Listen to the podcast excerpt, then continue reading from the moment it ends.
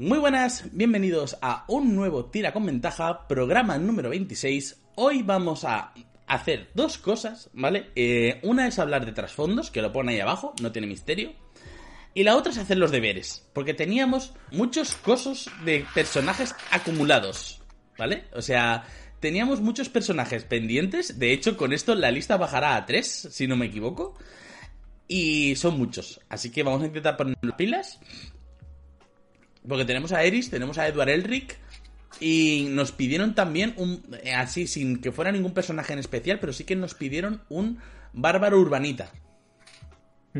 Sí.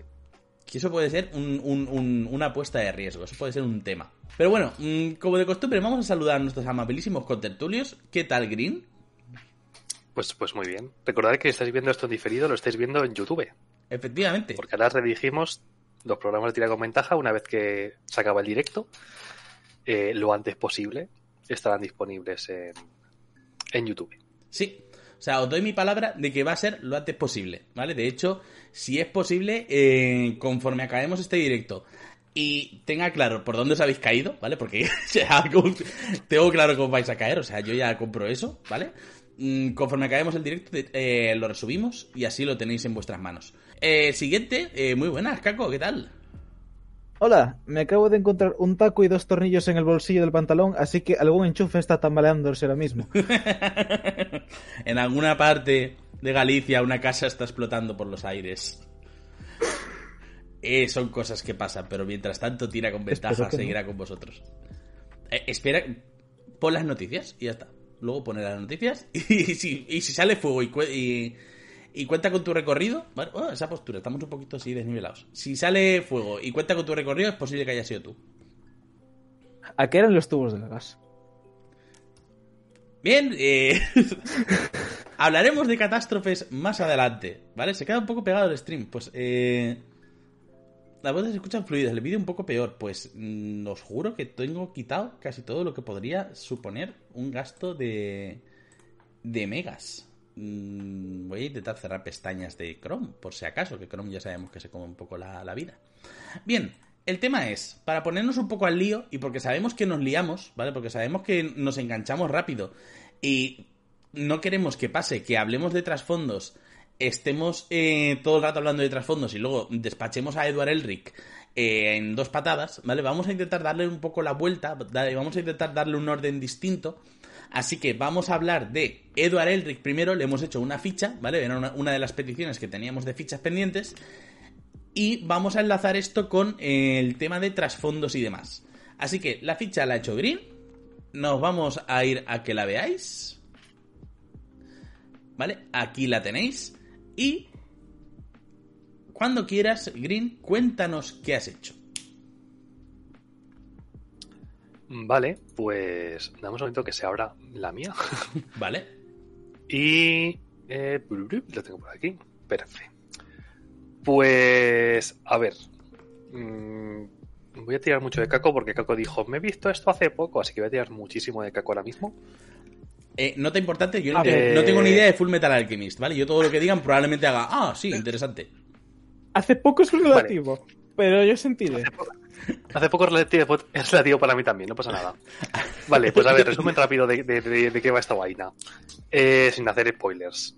Full Metal Alchemist es un anime que, eh, bueno, eh, carezco de los términos apropiados, así que es un anime. Empezamos bien. Eh, básicamente eh, trata de un mundo pseudo moderno, pero con un tinte un poco antiguo, en plan 1800, 1900. Eh, aún así hay armas de fuego, pero bueno, en fin, no sé. Es, un setting un poco extraño, pero existe la alquimia. O lo que ellos llaman alquimia, porque es una mezcla entre lo que conocemos como alquimia europea clásica y un poco magia a punta pala, según les han apetecido a, a los escritores de, de esto. Entonces, eh, y con esto además entra el primer gran disclaimer de esa clase, y es, esta gente se llama alquimistas. ¿Hemos hecho a un alquimista? No. No hemos hecho un artificial alquimista, porque un artificial alquimista no se parece en nada en D&D, cómo está formada la clase de, de artificial alquimista, a lo que hace esta gente. Entonces, Eh, yo creo que vamos a ir contando cosas de- del anime y de este personaje en concreto según avancemos en la ficha. Yo creo que va a ser lo más, lo más lógico. Pero eh, básicamente vamos a empezar por ahí, que no estamos haciendo un artificiero, no es un artificiero alquimista, sino que vamos a usar un hechicero de eh, la magia mecánica, del alma mecánica, de lo de los planos de los motrones y esas cosas que le entusiasman a Kako. ¿Por qué? Y aquí eh, viene el gran porqué grande, es porque estamos haciendo a Edward, y Edward hace alquimia de una manera diferente a la de otros alquimistas. Quizás si estuviésemos haciendo a su hermano, o si estuviésemos haciendo a otros alquimistas importantes de la serie, eh, a lo mejor estaríamos haciendo magos, más que hechiceros. Pero eh, el hechicero, en este caso, lo que tiene es, digamos que parte de esa magia innata, de esa magia inmediata que está a su disposición por algo, y cuadra muy bien con por qué se diferencia justamente a este personaje en el anime de el resto de los alquimistas. ¿Por qué este señor es importante? Porque mientras que los dos tienen que coger la tiza y hacer el, dibujito en el suelo o en la pared y luego hacer la magia, como haría un muy lo que te puede venir a la mente, que es lo que hace un mago en D&D, es pues pinta sus, sus glifos y sus cosas y hace la magia. Ese señor eh, a eso le da igual, eso no le hace falta y digamos que tiene la habilidad de poder hacer eso sin eh, pasar ese tiempo teniendo que preparar el hechizo y demás. Entonces esa ha sido mi principal... Mi principal decisión sobre el personaje ha sido hacerlo un hechicero. Y además, por el tema, el tema este que, que lleva la alquimia en, en el anime, de que digamos que es, es un intercambio equivalente, todo lo que quieras conseguir te va a costar algo que cuesta lo mismo en una igual cantidad. Digamos que ese, ese equilibrio, esa balanza. Esa, a ver, ref- es- esa referencia la he cogido. Solo vengo a decir, de, de esa referencia sí que me acuerdo. Pero eh, digamos que me ha gustado mucho eh, esta subclase, la de la, el alma mecánica. No sé, no sé cómo está traducida al español ahora mismo, pero es The Clockwork Soul. Y está muy bien porque me gusta coger ese concepto de la balanza, el equilibrio, el intercambio equivalente, el si quieres una cosa tienes que aportar otra cosa que valga lo mismo, que tenga las mismas cantidades y demás. Y basándonos en, esos principios que rigen la alquimia, a ver, ese ha sido como el más importante, es un poco el que, el que sale en, el, en el opening y lo que te cuentan al principio de, cada episodio. Pero hay, hay varios, hay varios principios de estos, digamos, que como que da la sensación de que la alquimia sigue unas reglas fijas, ¿sabes? Algo, algo equilibrado, algo casi científico. Y por eso he querido coger el, el hechicero del alma mecánica, porque digamos que esa subclase tiene un poco el, ese contenido del equilibrio, la ley y esas cosas. Hmm. Y pues eso, si queréis empezamos ya directamente a desgranar Sí, sí, sí, al sí, no. personaje. Vamos a darle un poco. A ver, ahora mismo tenemos al personaje a nivel 13, ¿vale? Es la ficha que estaréis viendo. Entonces, eh, yo he ido construyéndolo desde, desde el nivel 1 o prácticamente nivel 0. Eh, pero como vais a ver, eh, los, por ejemplo, los stats no se corresponden a los que podrías tener con un personaje a, ni- a nivel 1. Es el estándar array. Obviamente hemos eh, priorizado lo primero carisma, lo segundo destreza, luego eh, inteligencia y después constitución, fuerza y hemos dejado ahí un poquito baja la sabiduría.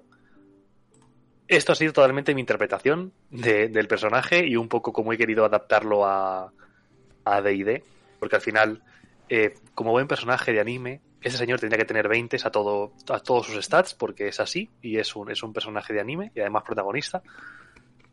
Pero para no hacer un personaje excesivamente roto y un poco siguiendo todo lo que hemos eh, marcado siempre cuando hemos hecho personajes, es empezar con el Standard Array a nivel 1. De hecho, eh, cuando veáis esto en YouTube, eh, si tenéis otras ideas para el personaje, otras clases y demás, aprovecháis y dejadlo en los comentarios porque así como que tenemos un poco de feedback. Y comentaros también que nos han pedido, gastando puntacos, que hagamos en un momento dado un bardo, pero que no sea músico, que sea un actor de teatro o un payaso. Me gusta Cac- mucho la acción del payaso. ¡Un payacho! Tengo ideas, ideas horribles que implican feéricos, Eh, eh, eh, eh, eh. Ahora quiero, o sea, ahora no. Hablaremos, hablaremos Hablaremos. en futuro. Yo tengo ideas, ideas geniales de un señor con un disfraz de animador americano de partido de, de rugby con una señal y un cartel y haciendo movidas con el cartel. Yo, yo, yo haría un mimo, así, directamente. ¡Oh, qué guay! Apuntado queda. Sí, sí, sí, sí. Eh, vale, pues seguimos con la clase. Lo primero, eh, raza hemos cogido humano, humano variante. ¿Por qué? Pues porque siempre que estamos buscando algo muy concreto, humano variante es lo mejor, porque nos permite empezar con una con una fit, con una dote. Esa en este caso, para que mm, a ver, la la build no está pensada para que tú cojas la ficha nivel 13 y la puedas jugar, sino que he intentado hacerla de tal manera que en todos los a todos los niveles te pueda dar esa sensación de que estás jugando con este personaje. Obviamente he parado a nivel 13, ¿por qué? Porque me parece que tiene suficientes eh, cosas, suficientes eh, rasgos, suficientes hechizos como para considerarlo acabado. ¿no? Siempre como intentamos en, en tirar con ventaja, no, subirlo a nivel 20 y que ya esté rotísimo, sino dejártelo a un nivel 13 que te permita incluso a ti, si quieres cogerlo a nivel 13 y, y jugarlo más adelante, pues eh, tienes una gran base sobre simplemente la que vas a tener que ir subiendo. Entonces, eh, principio del todo. Lo primero, humano variante, hemos cogido la dote de lanzador de batalla. ¿Por qué? No tanto porque este personaje, eh, al ser un hechicero, no es una subclase tampoco adecuada para tirarte cuerpo a cuerpo, pero el personaje sí. O sea, digamos que Edward es un personaje que mm, al igual te está dando de toñas con su mm, lanza mágica, eh, como te está haciendo explotar el suelo en la cara. Entonces, he hecho lo que he podido, ¿vale? Tened en cuenta que eh, no he querido multiclasear porque considero que multiclasear significaba perder muchos aspectos jugosos del hechicero. Entonces he hecho lo que se ha podido hacer con eh, las competencias que tiene el hechicero de base. Pero empezamos por eso y sabiendo que puede que este señor esté hecho para darse de toñas cuerpo a cuerpo, lanzador de batalla es súper importante para que pueda ir con su arma. En este caso, yo he puesto la daga y el bastón, un poco que pueden ser distintivos, porque lo suyo sería una aguja, pero mm, la aguja va a fuerza y no le iba a poner a este señor un montón de fuerza para que fuese útil en combate. Mm. Cuando, Cuando, no, cuando no lo un bastón puede hacer. No. Un bastón yo creo que puede darle el flavor, que también él se, se pega con bastones, no hace falta que acaben en punta. Y yo creo que, que es una buena opción. Entonces, lanzador de batalla es muy importante, yo creo, para que pueda darte esa flexibilidad de decir, vale, tú estás enfocado a lanzar hechizos, pero si tienes que pegarte cuerpo a cuerpo, tienes opciones. Y además, lanzador de batalla te permite también, o sea, tiene ventaja de las tiradas de, concentración, que son muy importantes para bastantes hechizos, sobre todo buffs y debuffs y cosas que modifican el campo de batalla y requieren tu concentración. Así que lanzador de batalla, es que casi para cualquier spellcaster que estés llevando en D&D es una fit necesaria. Eh, más. Eh, bueno, eh, ahora mismo no recuerdo, probablemente hayamos puesto el más uno a carisma y a destreza, que yo creo que sería lo suyo. Te lo Y digo, luego Te lo digo ahora. Tiene. eh, Sí, no, o sea, sí, pero es que digo, como los stats ya están a nivel 13, Ah, vale, es verdad, es tampoco, verdad, cierto, perdón, tampoco cierto, sé exactamente a, a dónde están puestos, pero sería lo lógico, porque aquí intenté, como siempre, eh, maximizar el carisma, porque es al final el stat básico de, de cualquier hechicero, pero intenté también ponerle cositas a destreza, porque si vas a intentar pegarte cuerpo a cuerpo, que hay mínimo que tener una mediana habilidad para moverte. Eh, eh, más cositas, pues aparte de eso, eh, el background que hemos elegido, el trasfondo ha sido el de erudito, porque, eh, como se ve en el anime, primeros episodios, este chico pues eh, estudia mucho de pequeño para poder entender esta magia que es la alquimia y empezar a, desde que era pequeñito, empezar a usarla y demás. En, en la ficha está puesto investigador. ¿Es lo mismo? ¿No es lo mismo? Wait, está arriba del todo el trasfondo de erudito eh, alquimista, porque además dentro del trasfondo de erudito te permite tener como varias especialidades que puedes tener y una de ellas Ah, alquimista. así que- amigo. alquimista. ¿Qué pasa? Que dentro de todos los trasfondos, como luego comentaremos y eso, vienen con su propio rasgo. Un rasgo que en multitud de ocasiones se pasa súper eh, por encima porque no son tan importantes o tan poderosos como es un rasgo de clase, pero estos rasgos de trasfondos te dan cositas. En este caso, el trasfondo se llama investigador, creo que lo he acortado por, por meterlo en la ficha y que, y que se viese bien. Tenías eh, ciertas facilidades para encontrar información en el caso de que estés eh, buscando una biblioteca o demás. mirad el trasfondo de, de, de erudito que viene, viene bien explicado cómo funciona ese, ese rasgo en concreto. Y una vez que tenemos tanto el trasfondo como la raza y los stats colocados, podemos entrar en la clase. ¿Ya? Entonces, somos un hechicero, así que mm, competencias con armas. Las simples de las simples. Dagas, dardos, la onda, bastones y la ballesta ligera. Este señor con ballesta ligera no va a ir porque no es... O sea, lo más parecido que he encontrado a lo que cosas que él usa han sido la daga y el bastón. Mm. Dentro de las posibilidades que tiene un hechicero. No tienes competencias con armaduras, no tienes competencias con herramientas. Así que ya está, súper fácil, hemos acabado. Tampoco sé si en el anime eh, llevan pistolas. ¿Este señor lleva pistolas? Este señor no. O sea, la, la gente en general sí, ¿no? O sea, a lo mejor le... le Hay pega- parte del ejército que tienen pistolas. Claro, eso te iba a decir. A lo mejor le pega un poco para un trasfondo, un trasfondo, una ambientación rollo Everron. Podríamos Sí, decir. sí, para Everron iría bastante bien. De hecho, el problema que tienen los alquimistas del- de, Carlos Armas de Fuego, o sea, los alquimistas de Full Metal Alchemist, es que si puedes dar una palmada, tocar la pared y que explote algo a 5 kilómetros, ¿para qué te vas a complicar apuntando? Con lo cual, no suelen llevar armas de fuego y es perfectamente lícito que Edward no tenga competencia con ella porque sería gastar recursos en algo que no va a necesitar realmente y tampoco va in flavor con el personaje original. O sea que podría usarla si quisiera, pero que no es algo distintivo del personaje en cuestión. En esa serie pueden hacer eso, dar una palmada, tocar la pared y que explote algo. Y cosas peores. Sí, Animu. Es a- animu, sí, sí, sí. Un gran animu, pero animu, al sí, fin y al sí, cabo. sí, sí. Y vale, pues empezando con el hechicero, primer nivel, eh, lo primero que tenemos es eh, la subclase, al final es uno de esos rasgos de esas poquitas clases que nos dan el, la subclase de nivel 1, que ahora, hablaremos de ella, y eh, el spellcasting. Este spellcasting nos da cuatro cantrips a, a nivel 1 y dos hechizos conocidos de nivel 1 y dos únicos hechizos. Pero bueno, los hechizos vamos a dejarlos todos para el final porque como tampoco he querido eh, cerrar una, un set de hechizos que decir, pues este es el mejor porque hay muchos que pueden ser canon, que se pueden parecer un poco al canon a lo que hace él. Eh, los hechizos que he hecho, eh, elegir unos cuantos que me parecen temáticos y dejarlos a vuestra elección. Así que luego, como es de las últimas páginas, digamos que ya al final de la clase hablamos de los hechizos que lleva y, y los veis todos de golpe y así no vamos nivel a nivel mirando los hechizos. Vale, lo que nos da la subclase, pues vamos a la subclase. Eh, ¿Qué tenemos de la magia mecánica? Lo primero, ciertos hechizos que siempre tenemos preparados, que en este caso, ¿qué tenemos? De primer, a primer nivel, alarma y protección contra el bien y el mal. Protección contra el bien y el mal eh, no pega demasiado con el personaje. Alarma puede tener su sentido porque al final estás como preparando una zona para enterarte si alguien pasa.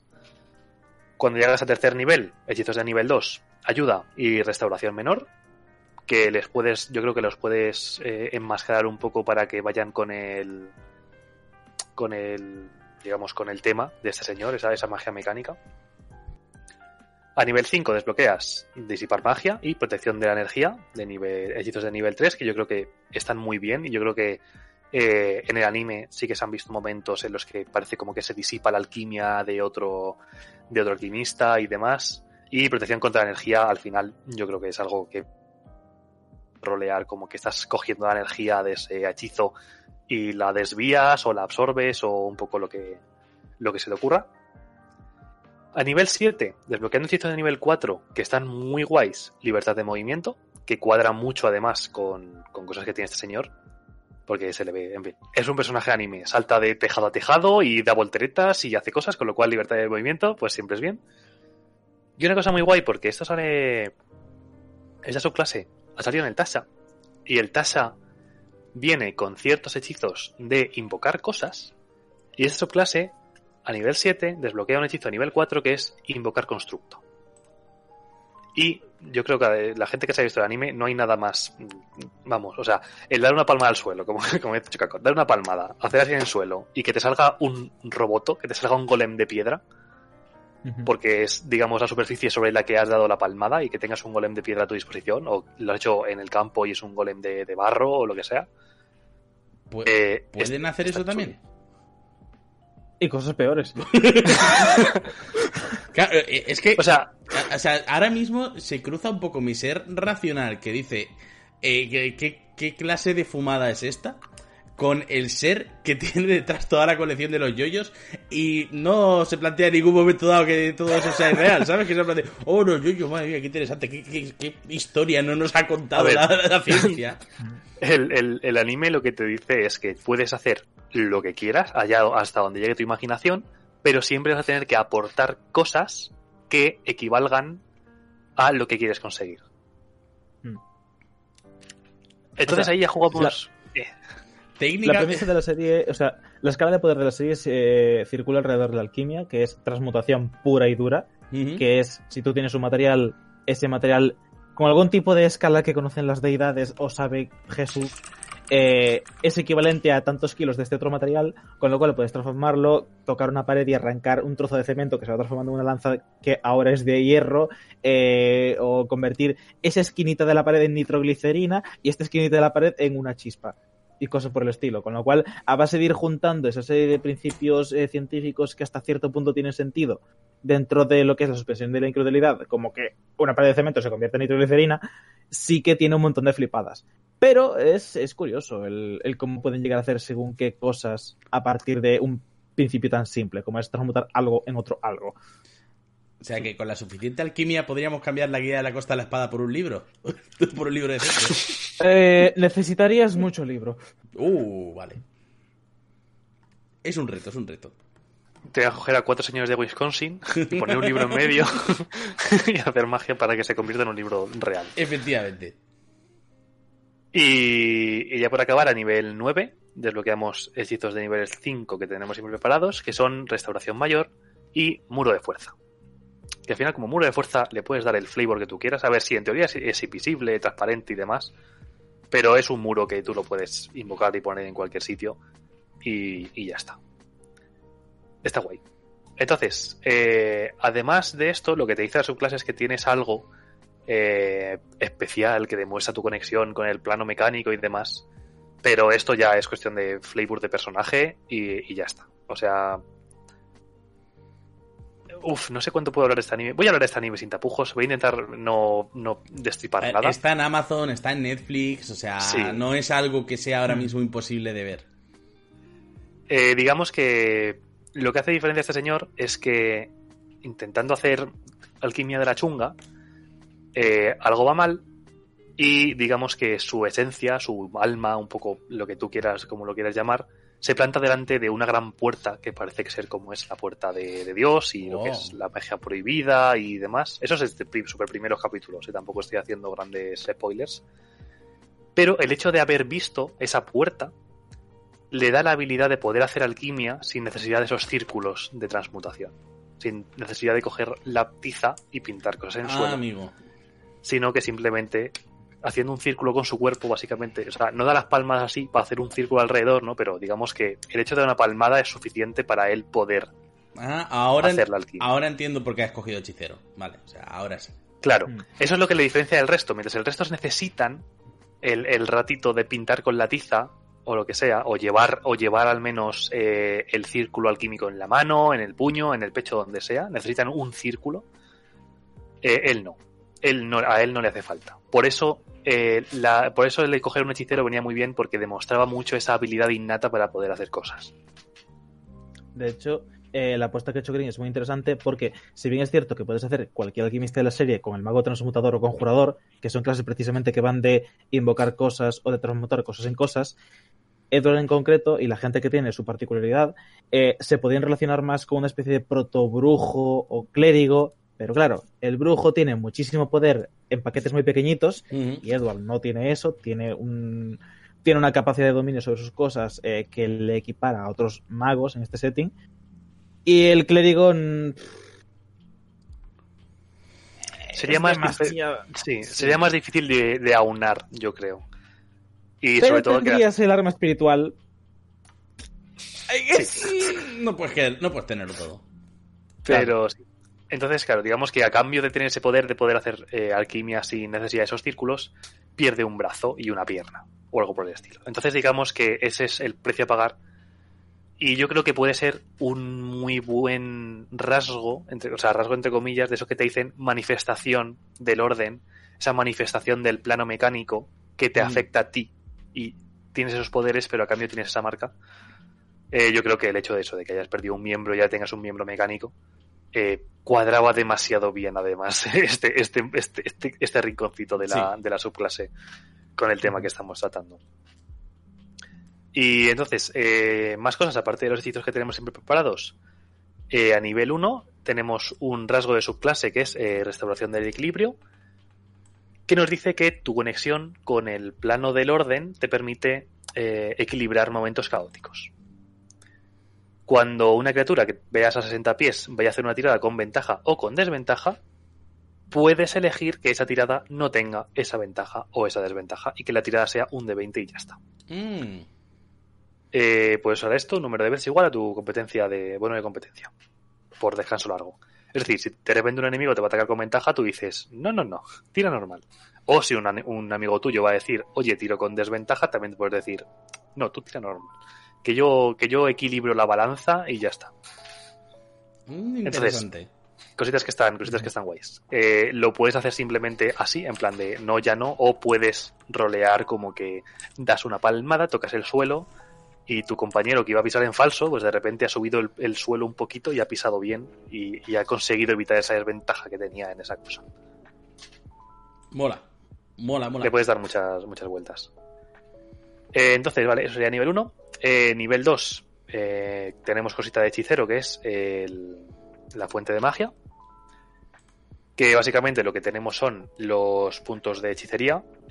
Que, bueno, cuando hablemos de la clase de, de hechicero hablaremos bastante más en profundidad de esto. Sí. Pero eh, tenemos tanto los puntos de hechicería como el casting flexible que te permite crear spell slot a través de hechizo, puntos de hechicería o crear puntos de hechicería a través de, de huecos de hechizo. Y nada, tenemos una tabla que nos dice cuántos puntos de hechicería vamos haciendo por nivel. Y eh, eso sería nivel 2. Los puntos de hechicería en que se van a gastar, pues en los que nos dan a nivel 3, principalmente. Lo puedes usar para otras cosas, pero principalmente lo vamos a usar para lo que nos da a nivel 3, que es la metamagia. Metamagia, eh, digamos que es la habilidad que tiene el hechicero de alterar las formas de castear los hechizos para su propio beneficio. Nos da una lista de la que podemos elegir qué cosas queremos. Y digamos que aquí ya no, no, es, no es tanto elegir cuáles son más potentes, porque al final hay ciertas metamagias que sobresalen un poco respecto a las demás. Pero yo me he guiado únicamente por qué le pega más a este personaje, tal y como funciona en anime. Y he cogido hechizo sutil, que te permite eh, no tener que usar componentes somáticos ni verbales para lanzar un hechizo, Ah. que cuadra también mucho con eso de evitar que este señor tenga que hacer muchos gestos, sino que simplemente pueda dar una palmada y ya está. Pues digamos que eh, si haces, si usas metamagia en ese hechizo, te comes. O sea, no hace falta ni que hagas gestos con las manos ni que digas nada. Directamente puedes lanzar el hechizo sin tener que usar eso. Claro, Si es- tienes componentes materiales, si los necesitas, y si se gastan, pues los tienes que gastar igualmente, pero te ahorras esa parte. claro, estoy pensando que para cuando hagamos el mimo, eh, ya sabemos que va a tener como mínimo tres niveles de hechicero, porque no puede castear somáticamente. Por- verbalmente, mejor dicho. Verbalmente, sí. Pero, o sea, ya aquí entramos también en cosas, porque al final eh, tienes que pensar que tienes que gastar eh, un punto de hechicería y digamos que a nivel... eh, a nivel... O sea, no escalan tanto. De hecho, eh, aquí, eh, puntos de hechicería, lo máximo que vas a tener son 20 puntos. O sea, van subiendo... Tienes el, número, el mismo número de puntos que nivel tienes. Entonces, si estás a nivel 3, tienes 3 puntos, es decir, 3 hechizos en los que puedes usar eso. Pero si se te acaban, tienes que hacer un descanso para, para recuperarlos. O bien lo de Convertir el huecos lanzamiento en- flexible, convertir tus huecos de hechizo en puntos de hechicería. Y lo segundo, que también le he puesto en la segunda metamagia, digamos que eh, como puedes elegir varias metamagias, eh, esas son las dos que más me han que más me han gustado. Si queréis usar otras, eh, eh, tenéis esa libertad, pero me ha gustado mucho la del hechizo sutil y me ha gustado mucho la del hechizo acelerado, que te permite castear un hechizo que normalmente sea de una acción como una acción de bonus. Mm. Hostias. Vale. Eh, si, lo, si quieres enfocar a este señor a atacar cuerpo a cuerpo, tienes la opción de atacar con tu acción y usar un hechizo acelerado para lanzar un hechizo como acción de bonus. Y si quieres hacerle una metralleta de hechizos, por lo menos tienes la opción de Hmm. dos hechizos por turno. Sí, bueno, los hechizos no, Mm, un cantrip, o menos, un pero cantrip sí. y un hechizo, pero sí. Sí. O sea, sí el combo seguimos- de telaraña, virote ígneo eh, es. Mm, vale, vale, vale, vale, vale. Y yo he cogido esos dos porque creo que son eh, los mejores para empezar. A nivel 10 habría que elegir otro. Que ahí ya es que eh, cualquiera podría cuadrar, por ejemplo, el hechizo distante. Es decir, puedes doblar el, el rango que tienen los hechizos, que eso pues también puede cuadrar bastante con, con las cosas que hacen en anime, de que da igual un poco a qué distancia esté. Eh, luego tienes, por ejemplo, el, el hechizo guía, que puedes gastar puntos de hechicería para volver a tirar tu hechizo en el caso de que hayas fallado y que el hechizo haga, haga la curva y, y vuelva a Mm. acertar en el objetivo. Eh, el hechizo transmu- de, eh, de transmutado, que te permite cambiar el daño del hechizo gastando puntos de hechicería. ¿Cambiar el daño te refieres a que si es de fuego cambiarlo a ácido o cosas así? Así es. O sea, puedes cambiar el daño del hechizo a eh, ácido, frío, fuego, eh, luz, bueno, lightning, eh, veneno y trueno. Es decir, puedes eh, darle un flavor diferente a tus hechizos. ¿sabes? Si, es, si es bola de fuego, pues eh, no hace falta que sea una bola de fuego. Puedes lanzar bola de fuego y cambiarlo y que sea una bola de ácido o una bola de hielo, lo que sea. Aquí es que te digo, como había tantas opciones, yo los que considero necesarios son el hechizo sutil y el hechizo acelerado, por cómo funciona Edward en el anime y por cómo creo que se podría llevar este pseudo mago cuerpo a cuerpo, pseudo hechicero en este caso. Eh, el hechizo acelerado va muy bien. Claro, es que yo me acuerdo, no sé si era lo mismo, ¿eh? ojo, voy a hacer aquí una especie de salto lógico temporal. Pero yo me acuerdo que en Dungeons and Dragons 3 y media, en las clases de prestigio y de ya niveles altos, ¿vale? Te hablo de, de niveles épicos. eh, creo que había una cosa que era como. como. a- archimago de la metamagia o algo así. Que podías prácticamente cambiar. eh, claro, es tres y medio. Obviamente estaría menos testado, testeado y menos eh, a niveles épicos que ahora. Pero te permitía cambiar prácticamente todo, por lo que recuerdo. En plan de. Si pone que el hechizo afecta a todos, puedes elegir que afecte solo a tus enemigos. Si pones que el hechizo es de fuego, puedes poner que sea de hielo. Y claro, me acuerdo que teníamos un metamago gnomo ahí, que era la hostia en, pa- en patinete, y que era en plan de tromba de meteoritos, pero solo a los malos. Eh, rayos- eh, bolas relampagueantes, pero solo a los malos. Y claro, era un poco, o sea, era la leche, era la- el puñetero gnomo ese en una metralleta. Claro, también es En- cierto en que quinta hay 3.5 y. Pathfinder. En 3.5 y Pathfinder, las metas magias eran como dotes, es como un paquete de dotes que tenían que estaban ligadas a los casters, que es como Ujú. que cuando tú podías coger dotes, podías coger cualquiera de esa lista. Entonces supongo que tiraría por ahí. Aquí la metamagia es algo exclusivo del hechicero, y de la Mm. gente que tiene la dote de dote de metamago, pero ya es algo que metieron en el Tasha hace poco, porque antes de eso no, no existía y era como. Esto es muy suyo de él. Y hablando de la dote del metamago, Caco. A nivel 4, he decidido ponerle, coger la dote en vez de la subida de características y meterle adepto a la metamagia. ¿Qué dirás? Pero si ya tienes metamagia, sí. Pero esto te permite coger dos rasgos más de metamagia que tengas a tu disposición y además tener dos puntos extra de, de puntos de hechicería para usar en metamagia. Wow. Es decir, está, está bien para terminar de orientar al personaje en esa dirección de eh, tengo muchas opciones para que mis hechizos hagan cosas muy locas. Y sobre todo, eh, lo que da la sensación, como, como cualquier personaje de anime, es siempre está preparado para la situación, sea la que sea. Entonces, tener Oh. muchas opciones de metamagia y muchos puntos para gastar en metamagia eh, te ayuda a eso. Te ayuda a decir, eh, he fallado, tengo eh, la metamagia me permite volver a tirar el de 20 si gasto un, un dado de un, un punto de hechicería. O mm, necesito lanzar un hechizo de slow al enemigo y luego yo moverme y atacarle y que y ir con ventaja a los ataques porque le he tirado el low. lo que te Mm, o sea, que O versátil. sea, digamos, eh, le da muchísima versatilidad. Estás malgastando, entre muchísimas comillas, eh, esa dote de nivel 4, porque sí que es cierto que ya tienes metamagia, pero abres todavía más el abanico de, de versatilidad que tiene el personaje. Claro, estás potenciándolo. Qué guay. Así es. Ha sido mi idea. Yo creo que, yo creo que es una idea que, que le permite acercarse al personaje a ese. Puedo hacer lo que sea, estoy preparado para cualquier situación y mis ataques siempre van a acertar y, y no tengo a veces ni que, ni que hablar ni que hacer gestos, simplemente ocurren y ya está. Mm. Estaba muy bien, estaba, estaba muy curioso. Sigue en carácter con ser un protanime. ¿De qué? Sí. ¿De qué? el qué? Sí, digo que sigue, sigue in character con el tema de ser un prota de anime. Ah, bueno, sí. Sí. Sí. Eh, vale, más cositas así importantes. A nivel 5 eh, conseguimos eh, dentro de del hechicero. ¿Dónde Está aquí. la guía mágica. que te dice que puedes intentar conseguir un, un acierto de un fallo. Que cuando hagas una tirada de habilidad y falles, puedes gastar un punto de hechicería para volver a tirar el de 20 todavía más ese he fallado, no, soy un prota anime, no puedo fallar, pues vuelvas a intentarlo. Eh, que estaba bien, estaba, estaba curioso. Y acabaríamos ya con los rasgos de hechicero, ¿vale? Te nos quedaría el de nivel 20, pero no hemos llegado a tanto, pero básicamente de nivel 20 es que eh, vuelves a ganar 4 puntos de hechicería por cada descanso corto. Si lo quieres llevar hasta nivel 20, pues es- está bien que intentes llegar al nivel 20 de hechicero y no hagas la multiclase, porque vas a tener todavía más puntos de hechicería y además recuperados en descanso corto que te permitan estar siempre al pie del cañón. Y vale, pues todos los demás rasgos ya estaríamos dentro de la subclase.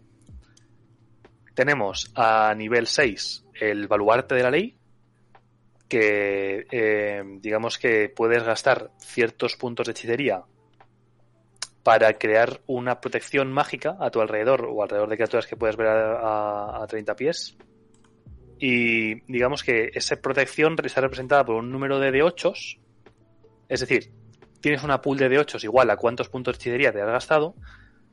Y cuando esa protección, o sea, esa criatura que está protegida, ya seas tú o sea otra, recibe daño, puedes gastar un número de esa pool de D8s, tirarlos y reducir el daño que esa criatura se ha comido. Mm, vale. No tiene más, o sea, tampoco es tan específico del personaje, pero es, es un rasgo que coge por su clase. A nivel 14, eh, lo que tenemos es eh, el trance del orden, que dice que ganamos la habilidad de alinear nuestra conciencia con los cálculos infinitos de Mechanus, como si queremos decir que miras la puerta, ¿sabes? La puerta esa de... de Sí, la sí, sí, sí, sí, sí. O sea, están todos los modelos Eh, haciendo palmas. Sí, efectivamente. Como acción de bonus entras en ese estado, que dura un minuto. Eh, durante esa duración, ataques, o sea, tiradas de ataque eh, contra ti no pueden beneficiarse de ningún tipo de ventaja. Y cuando hagas un ataque, una tirada de habilidad, una tirada de salvación, puedes tratar cualquier 9 o número inferior que hayas sacado en el de 20 como un 10. Como esa cosa que tienen los bardos de que no pueden Mm. sacar menos de un... Ah, no, lo- no los pícaros. Sí, los rogues, los rogues. Los que no pueden sacar menos de un, de un 9 en las habilidades que tienen competencia. Pues eso, tú, durante un minuto, en cualquier tirada de ataque, habilidad, tirada de salvación, y además todos los ataques que te hagan no pueden ir con ventaja. Es nivel 14, Hostia. ¿vale? Es decir, digamos que la, la build ni siquiera está pensada. O sea, este sería el siguiente nivel que conseguirías, ¿vale? Pero, pero está muy chulo.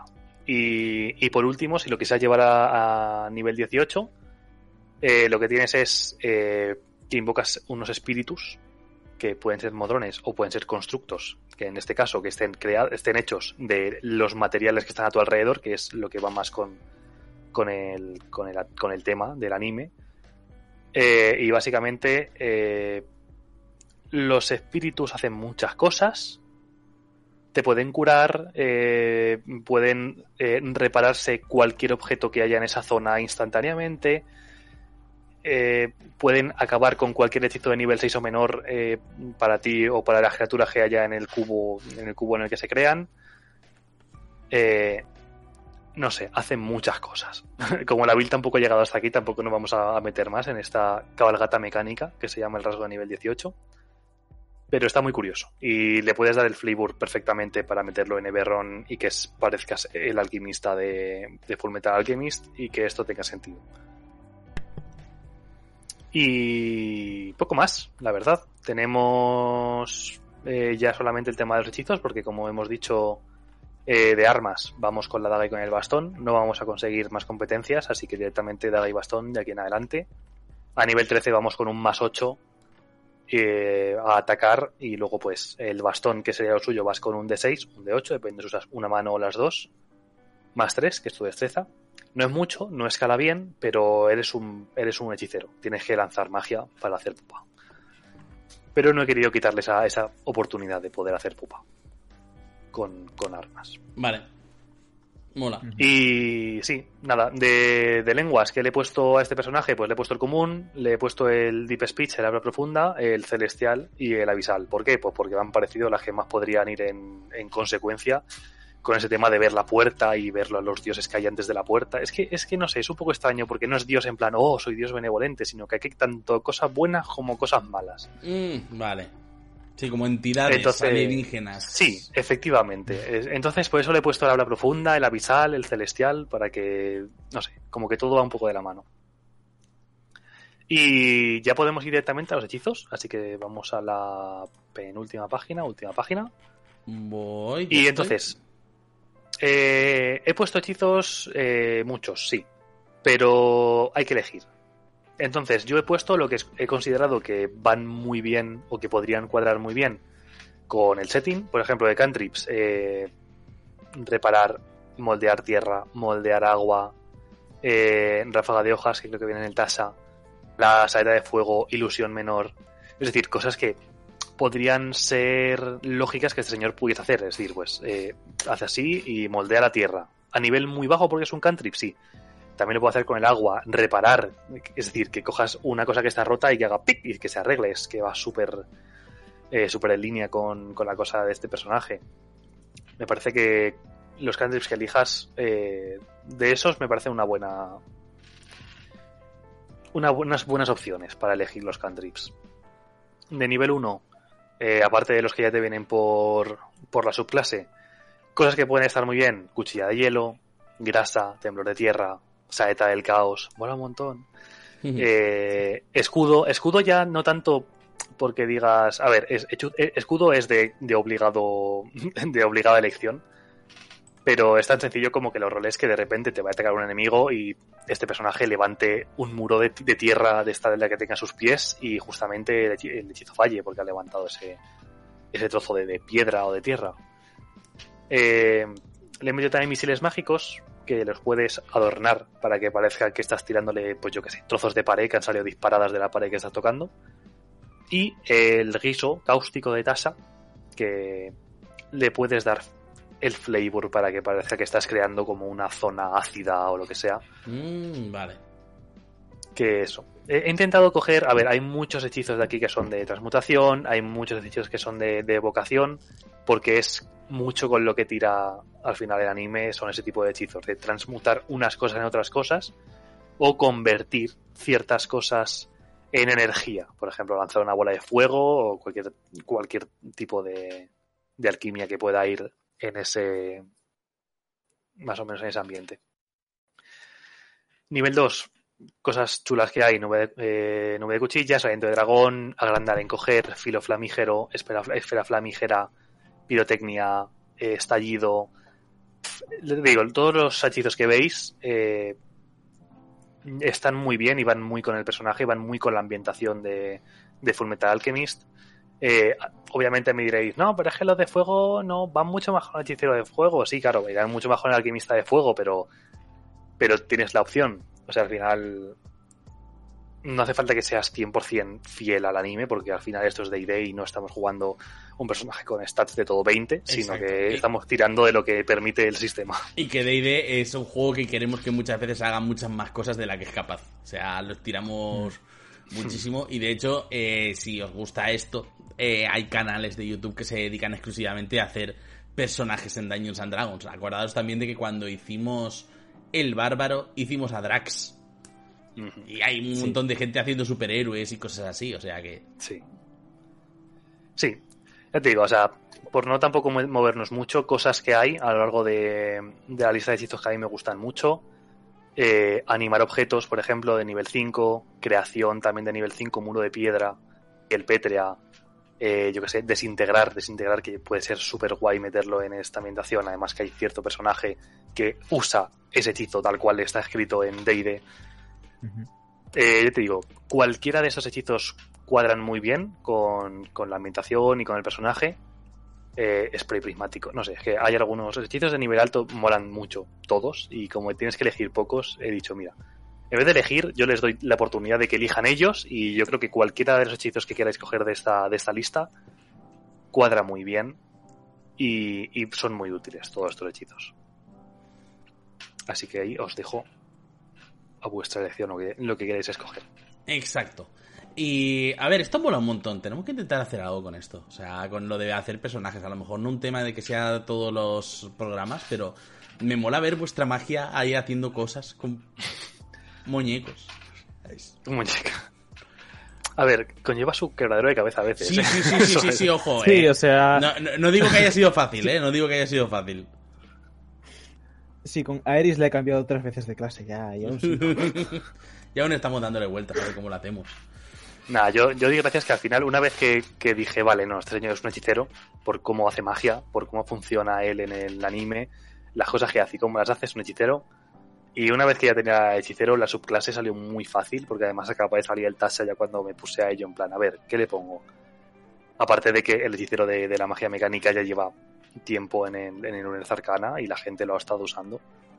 Pero como ya está oficial, ya está en el TASA publicado y revisado, pues es ese, es el del TASA y está muy chulo. Yo creo que es la mejor opción para hacerse cualquier personaje de Fullmetal Alchemist que haya visto la puerta. Pues sí. Mm. Pues sí. Y ya os digo, todavía nos queda pendiente Aeris y, y el bárbaro de ciudad, que no sea tribal, y el bardo que no sea músico. O sea, tenemos que juntar... Un día te- intentaremos hacerlo... eh, eso. Aeris, sí. Que no sabía si le había dicho yo mal, perdón. Que tenemos que juntarnos un día y hacer un programa que sea full de personajes. Y 15 minutos por Algún día será. Sí. Mm. Le daremos una vuelta, le daremos una vuelta porque tenemos muchos planes. Acordaros que abril es el mes del combate y que la semana que viene hablamos de los magos, si no me equivoco. Y que tenemos gente que quiere venir a tirar con ventaja, que somos un montón. O sea, nos faltan fechas, nos faltan fechas. Vamos a los trasfondos. Eh, vale, sí. Ok. ¿Los hechizos, eh, quieres leer alguno más por encima que se dijo en la dimensión? Eh, no, yo creo que los que hay, los que hay en la ficha cualquiera sirven, son todos muy chulos. Hmm. Y todos los que he elegido yo creo que van muy bien con, con el espíritu transmutador, evocador que tiene el- los, los alquimistas de- del anime. Vale, pues vamos a hablar de los trasfondos. Ay, Caco, te tomo el relevo, espera que me estire. ¿qué A puede ver. ser un trasfondo? Vale, chavalada.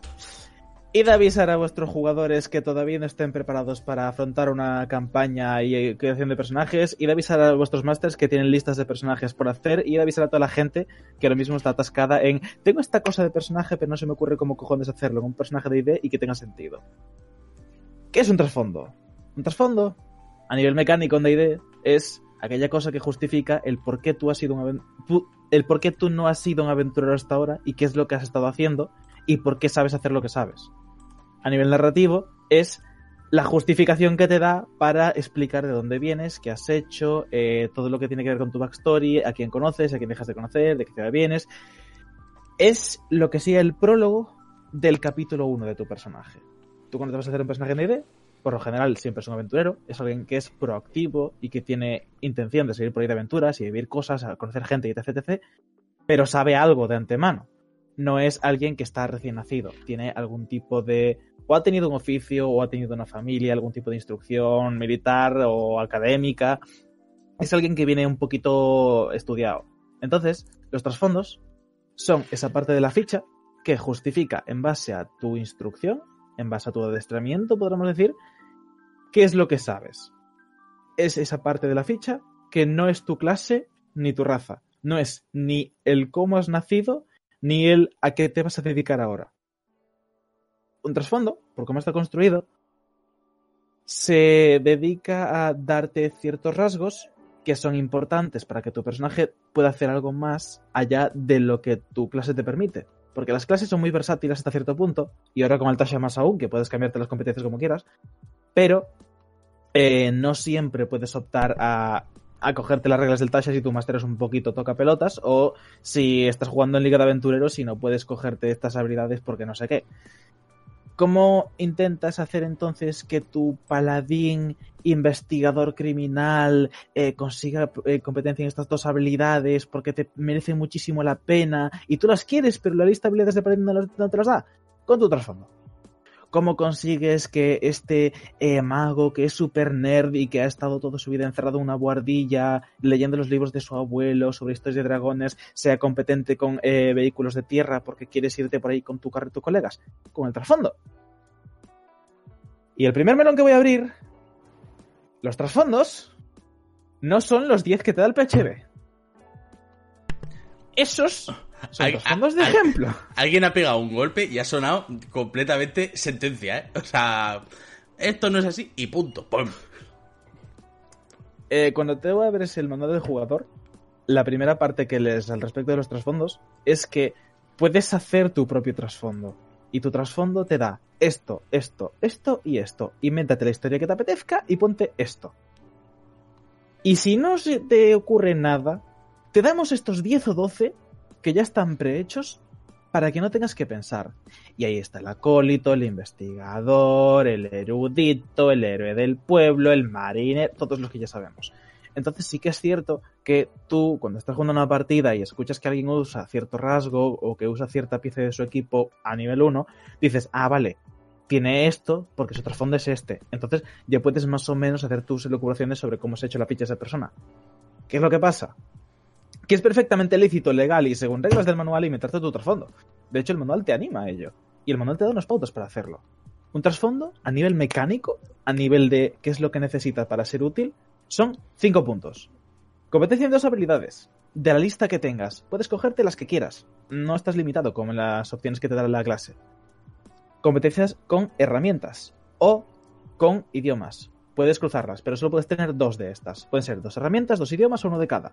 Pero están hechos para. están puestos ahí porque se considera que si tú has tenido algún tipo de instrucción, algún tipo de entrenamiento, no va a ser todo eh, lo técnico, lo de ese arcana, esa historia, sé esto, sé, sé percibir, sé hablar con los. No, no, hay cosas a mayores. Es decir, a lo mejor tú eras cervecero o por eh, parte de familia vienes de una eh, larguísima estirpe de sopladores de vidrio y a lo mejor te apetece hacerte un personaje que parte de su gimmick sea que como él ha sido soplador de vidrio toda su puta vida, como castea hechizos está relacionado con las herramientas que conoce y las herramientas que conoce las tiene a raíz del trasfondo que tiene.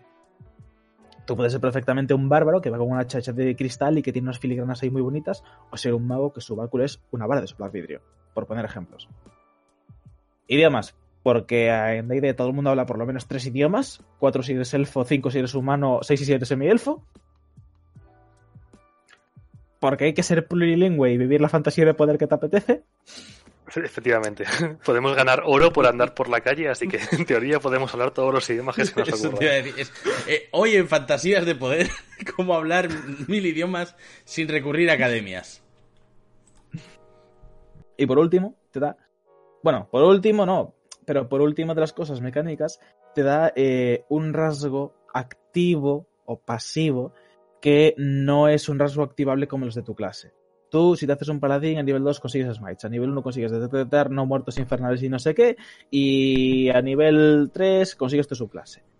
Esos son rasgos. Son rasgos que tú puedes aplicar a ellos, son rasgos que están activos todo el rato, son rasgos que decís activar para combate o para lo que sea. Los rasgos de trasfondo son rasgos que están en un segundo plano, porque no son rasgos que actives en combate, no son rasgos que dices activo este rasgo para hacer esta cosa, sino que es algo más metanarrativo. Es algo que tú apelas en el momento en el que, en medio de una partida, cuando estáis haciendo algo que sea más social, más de tirar al drama, cuando estás explorando o cuando estás haciendo algo que no tenga que ver con los dados, apelas a ese rasgo para decirle a tu máster que puedes justificar el conseguir ciertos recursos, conseguir cierta información o conseguir eh, llegar a ciertas personas. Ejemplo práctico. El trasfondo de eh, Héroe del Pueblo te da un rasgo que es hospitalidad rústica, Mm. que es que como tú has sido héroe del pueblo, como te codeas con la gente llana, eres una cara bonita que los abueletes de las villas van a querer acoger en sus casas si se lo pides por favor, Eres- porque tienes cierta, cierto bagaje. Es lo que se suele llamar campechano. Eres campechano. Tu rasgo es, eres campechano. Y es un rasgo que no requiere tirada, no requiere ningún tipo de activación, no tiene usos. Tú llegas y le dices a tu máster, mi personaje lo pone aquí, es campechano. Así que, ¿puedo hablar por favor con esta gente para que me deje tal? Y salvo que tu máster tenga una trama de subterfugio por detrás que implique que esa gente tenga algo por lo cual no quiera eh, hacerte caso, a priori no tiene que hacerte tirar nada para que esa gente te acoja. El rasgo de acólito igual, solo que aplicado a iglesias. El rasgo de erudito te permite acceder a cierto conocimiento en algunos sitios. Y una cosa interesante, si las subclases vienen en el Tasha, en el Chanatar y en estos libros más eh, densos, si las razas vienen en el Bolos y en alguna que otro suplemento perdido de la mano de Dios sobre las Magic, los trasfondos vienen en las aventuras. Sí, o sea, justo. Y en el libro de Costa Espada, pero no vamos a hablar del libro de Costa Espada. No, no, pero estaba esperando que me dieras un poco eh, la oportunidad para decir eso, que al final, eh, si os fijáis, eh, los, o sea, eh, meter clases, meter razas, no es algo que haga eh, Wizards habitualmente, ¿vale? Con todos los libros, ¿vale? O sea, no es algo que cada dos por tres tengas una clase nueva o una raza nueva, no. De hecho, eh, lo sueltan todo muy a cuenta gotas, obviamente, porque eso requiere mucho más testeo y demás. Pero en cada puñetera aventura y campaña hay un trasfondo nuevo. Y ya te digo, puedes ir a los de Costa de la Espada, que te sirven sobre todo para darte un poco ubicación dentro de la Costa de la Espada. Los de los de la tumba de la aniquilación, si no me equivoco, lo que te da son rasgos eh, centralizados en Chult. Por si quieres hacerte oriundos de Chult. Gente que Sí. sea oriunda de Porto Nianzaru y de todas las, las- de, de todas, de la ciudad que viene grande por excelencia en tumba de la aniquilación, que te sirva un poco para que crearte a alguien un poco distinto. Y ya te digo, en Costa de la Espada no me lo sé de memoria, pero te servirá un poco para ubicarte. Y estoy seguro, y, y fíjate, no voy ni a oír- no voy ni a buscar el libro, que lo tengo ahí. Estoy seguro de que los trasfondos de Strad te sirven para ubicarte en Barovia. De hecho, de hecho eh, parte bonita de que los trasfondos vengan en aventuras y en libros de setting eh, hace que los, eh, esos trasfondos, si bien están muy diseñados para que en esta aventura brillen que te cagas, se pueden aplicar fuera de ellas. Y por eso es que me sé el trasfondo que da Strad. Y también sé que es el trasfondo más roto de todos. Sí, así es. El de embrujado, de Haunted One, así The es. Hunted One.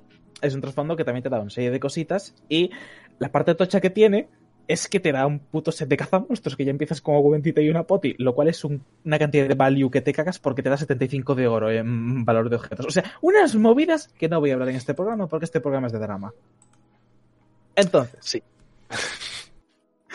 de hecho, Costa de la Espada creo que te da los de ser miembro de una tribu de los bárbaros de las zonas de las estepas. Los, los El de- estos, sí. los Los, los de Uthgar. de Uthgar. Y los. eh, el de los miembros de la orden de esta de los Y- dragones. Eh, no, eso te lo disfrazan como una. como cómo puedes pintar tu paladín, creo.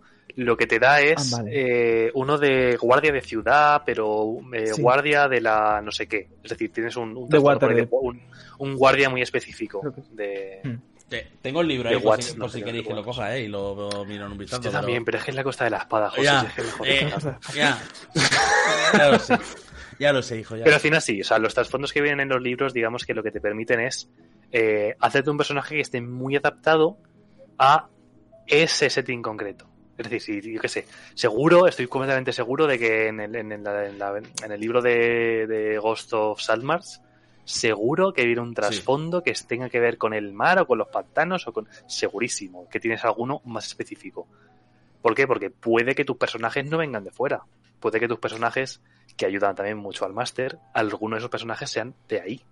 Y que sean de ahí implica que tienen que saber cosas y que tienen que tener esos rasgos pasivos, como bien ha dicho Caco, eh, que te permitan simplemente con el hecho de moverte por la zona, ir de aquí para allá o lo que sea, eh, tener cierta ventaja. O sea, al igual eso, enero del pueblo te permite encontrar un alojamiento mucho más fácil en entornos rurales.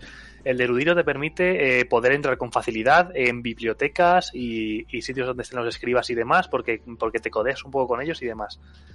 Eh, no es una mecánica súper súper importante, súper densa, pero son cosas que si te acuerdas, porque a veces se te olvidan que tienes esos rasgos, pero si te acuerdas que los tienes, eh, pueden ser útiles. Momentáneamente, eh, sí, pero mejor que nada. Y que además, ¿cómo decirlo? Aunque te den como voy a recurrir un poco al héroe del pueblo porque es el que tengo yo creado en una campaña que ya sabréis pero al final cómo decirlo yo, yo no lo enfoco tanto en el sentido de cada vez que vaya a un pueblo voy a fijarme a ver quién me puede alojar por si la lío yo lo enfoco a lo mejor un poco en el sentido de cuando vaya a un pueblo más pequeño o a pueblecitos como yo me he criado en un pueblecito pues como que tengo más arrojo para hablar con la gente del pueblo y para establecer una relación. Y a lo mejor no es, señora, déjeme dormir porque me persigue la guardia, pero sí que puede ser la típica de, ¿y aquí dónde está la carne más barata? ¿Y aquí dónde se duerme bien? Cosas así. ¿Vale? Esa clase de pequeñas cositas que te va dando para... Mm, ¿Cómo decirlo? Para que haya más roleo, haya más interacción, haya más drama, que es un poco donde hemos hablado muchas veces, que al final estamos jugando Dungeons and Dragons no ya tanto por los dragons ni por los dungeons, sino por interpretar unos personajes en un mundo que nos gusta. Y al final tener esa opción es eso, es poder coger y decir, ostras, qué guay, pues yo me he hecho un campechano, yo me he hecho un acólito, yo me he hecho un tal, y que, puedas desarrollarlo.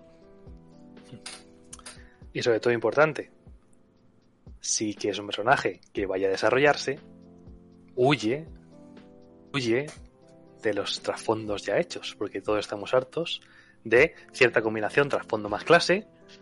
O sea, te refieres a los clichés, ¿no? Sí, ahora, ahora que hablar de los clichés. Pero si tienes una campaña en la que te he hecho un personaje especial para esa campaña, que va a ser algo que va a durar en el tiempo, lo suyo es que tu personaje sea se aleje un poco del estereotipo que te ven en, el PHB. ¿Sabes? Que, que, te preocupes tú de decir, vale, mi personaje, ¿de dónde venía? ¿De dónde viene? ¿Por qué se lanza a la aventura? ¿Qué tiene sentido que yo tenga detrás? Y lo más probable es que no te cuadre prácticamente ninguna cosa. Hay veces que sí, hay veces que simplemente pues coges uno de libro y dices, coño, esto perfecto. Pero darte la oportunidad de hablar con tu máster, de también centrar de dónde vienes, a dónde vas y coger un trasfondo más propio o coger uno y cambiar un par de cosas para disfrazarlo de otro que te sirva a ti para la ambientación o para el personaje o para lo que sea. Claro, claro, al final Pero... son directrices lo que te viene el tema de trasfondo, son ideas. Luego tú puedes coger y, cambiar un poco lo que consideres. De hecho, la gente en el chat lo que está diciendo es que hacen un poco eso, coger trasfondos ya creados y, añadirles cosillas para encajarlos, que es un poco lo lógico porque recordemos que el señor de Wisconsin no nos conoce a todos.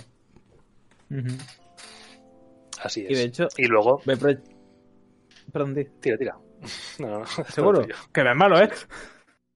Venga, le vamos a quitar el freno de mano a Caco. Eh, aparte de las cosas que ya he dicho antes, que son las dos habilidades, el idioma de herramientas, el rasgo pasivo y el equipo inicial, que se me ha olvidado decirlo, pero el trasfondo también te da equipo, si vas por equipo en vez de tirarlo. Hay una cosa más que te da que es la que no me gusta, que Cuarta hace muchísimo mejor, en este programa todavía no hemos mencionado cuarta, que es el tema de los rasgos de personalidad. Sí. Y aquí es donde voy a romper mucho a Quinta, porque Quinta hace un montón de cosas bien, pero la simplificación que ha hecho de los rasgos de personalidad es una basura. Quinta establece dos rasgos de personalidad, dos, eh, un vínculo, un defecto y un eh, ideal, como todo lo que confluye qué es lo que identidad de tu personaje. Y todos los trasfondos tienen una serie de tablitas, a modo de ejemplo, que tú puedes tirar los dados para que te salgan eh, aleatoriamente o puedes leerlas para hacerte unas ideas de cómo es un vínculo, qué son rasgos de personalidad y qué es tal. La mayoría son estúpidos, son gimmicks muy puntuales que vas a utilizar una vez y te vas a olvidar, y salvo algún que otro defecto que es interesante, no son en absoluto menester de merecer tiempo en explorarlos. Porque son clichés, pero horrorosos de la fantasía. O sea, los clichés del erudito, todos ellos circulan alrededor de la idea de que eres un todo que trata a los demás como basura, porque tú lo sabes mejor que ellos. Te dice que eh, siempre hablas despacio cuando hablas con idiotas, o que intentas hablar palabras largas para hacerte el sabiondo. O sea, son la mayoría Hay casos concretos que no, pero la mayoría de rasgos de personalidad, ideales, vínculos y defectos son horrorosos. Son horribles. Leedlo si queréis eh, tener algún tipo de idea base para partir a hacer un personaje que sea interesante de rolear, pero huid de copiar lo que pone ahí, porque son fatal, en serio, son horribles. En cuarta, en cambio, en vez de tener rasgos de personalidad y que tu rasgo de personalidad sea eh, me emociono mucho cuando veo algo caro, si eres un artesano gremial, tienes como eh, tres preguntas, si no me equivoco, que dictaminan cómo llevas a tu personaje, que son cómo te comportas de cara a un conflicto, cómo te comportas de cara a conocer eh, gente nueva, o cómo te comportas de cara a la gente, y la tercera no me acuerdo porque no está en este posit, está en ese, pero no lo llego a ver. Pero básicamente son eh, pequeñas preguntitas que se pueden responder con una palabra o una frase corta que te dicen, vale, este personaje se rolea así. Si tú coges una ficha pregenerada y le pones unas eh, características y del vínculo y defecto a un personaje y se lo das a una persona que no haya visto cómo has quedado la ficha, esa persona va a leer la ficha y va a decir, vale, es un hechicero, vale, tiene este cosa, vale, tal. Trasfondo es este, vale, así que va por aquí los tiros. Características de personalidad no tengo ni puta idea de cómo cojones llevar esto. Porque además en su mayoría ni siquiera tienen sinergias entre ellos. Y de hecho, peor que eso, hay muchas veces donde las características se pisan con el ideal y el defecto se contradice. Es, un caos, huir de eso. Y, que además creo que han intentado tirar tanto de simplificación con eso que como que ha perdido un poco tridimensionalidad. Y al final creo que podrían haberse fumado toda esa parte. Y lo que claro, al final es un poco lo de siempre, y digo muchas veces al final. El tema es, eh, si hubieras quitado todas las tablas y hubieras dicho, complétame tú esto con lo que consideres, estarías jugando a Dungeons and Dragons and Fate. Sí, pero sí que es cierto que, al menos en lo que a cómo se relea un personaje respecta, podrían haber dejado lo que tenía cuarta porque estaba muy bien hecho. El tema de tu personaje sigue estas directrices de pauta a comportarse o de su naturaleza es esta. Mm, no sé. Al principio, cuando entré en quinta, me gustaba el que diese cierto peso a estas cosas. Pero con el tiempo es como que le he cogido tirria, porque me he dado cuenta de que no es tan interesante. Es un poco. Y sabes. Vosotros que jugáis mucho, creo que lo habéis roto entre comillas. De, tanto usarlo le habéis ido viendo un poco que hay poca chicha debajo de ese esqueleto. A ver, yo, por ejemplo, desde mis, mis hábitos, eh, yo cuando hago una ficha nunca completo esas, esas tres casillas. O sea, para mí los rasgos de personalidad, los ideales, eh, los defectos y, y, los lazos, esos cuatro, eh, me gusta completarlos. Se voy en la sesión cero. Es decir, en el momento en el que yo más o menos tengo una idea de por dónde va el personaje, cómo va a actuar, eh, y cómo se comporta por, jolín, he pensado ya el personaje, sé de dónde viene y sé más o menos a dónde, a dónde quiere ir. Pero poner esas cositas, yo creo que es, más decir, cuando lo estás roleando en la sesión 0 o en la sesión 1, que de repente hagas algo que digas, lógico que haya hecho esto, porque él es así. Él es así, y coges y te vas a rasgos de personalidad. Él es así, de esta manera concreta. O, a ver, yo qué sé, los lazos eh, es algo que más o menos según tu trasfondo puedes saber si tienes familia, si tienes detrás, eh, eh, yo que sé, una, yo que sé, una familia, o no es una familia, es un, gremio de gente que con la que te lleves muy bien, que te han enseñado, eh, un colegio en específico en la que conozcas a gente de ese colegio. Es decir, los lazos, los que ya tienes, los puedes poner ya. Y los demás son los amigos por el camino. Pero el resto, tanto las flaquezas o los defectos como los ideales y los rasgos de personalidad, yo creo que es algo que tienes que ir completando según tu personaje se va completando. En el momento en el que tú sepas qué es lo que saca de quicio tu personaje, qué es lo que no aguanta, eh, cuál es esa manía que él tiene siempre y que siempre lo va a hacer, pues eso ya lo vas apuntando en, en, en, el cuadrito que toque, en el cuadrito en el que más, mm. en el que mejor pueda ir. Pero luego hay veces que hay hay rasgos que surgen eh, en la sesión 15. O sea, mm. para mí, por mm. ejemplo, por ejemplo, Quirón, Quirón, eh, yo no sabía que Quirón era eh, en situaciones de estrés hiperventilaba y se ponía muy nervioso hasta el momento del, escape del escape sí o sea probable, y probablemente ya diese ya diese yo avances de ello pero hasta el momento del escape de la cárcel no me di cuenta de que dije No, no, si es que este señor a la mínima se pone a hiperventilar y se pone muy nervioso. Pero quizás no había estado en situación tan tensa para yo darme cuenta de que el personaje es así. Pues en el momento en el que. Y da igual, o sea, puedes, puedes saber igual cosas de tu personaje en cualquier momento, que es lo bonito de, de que estás. de que no eres tú. O sea, no eres tú en un, en un juego de rol. Estás llevando a una persona que se puede parecer a ti o puede ser cierto aspecto de tu personalidad, porque al final tendemos a reflejar en, en nuestros personajes.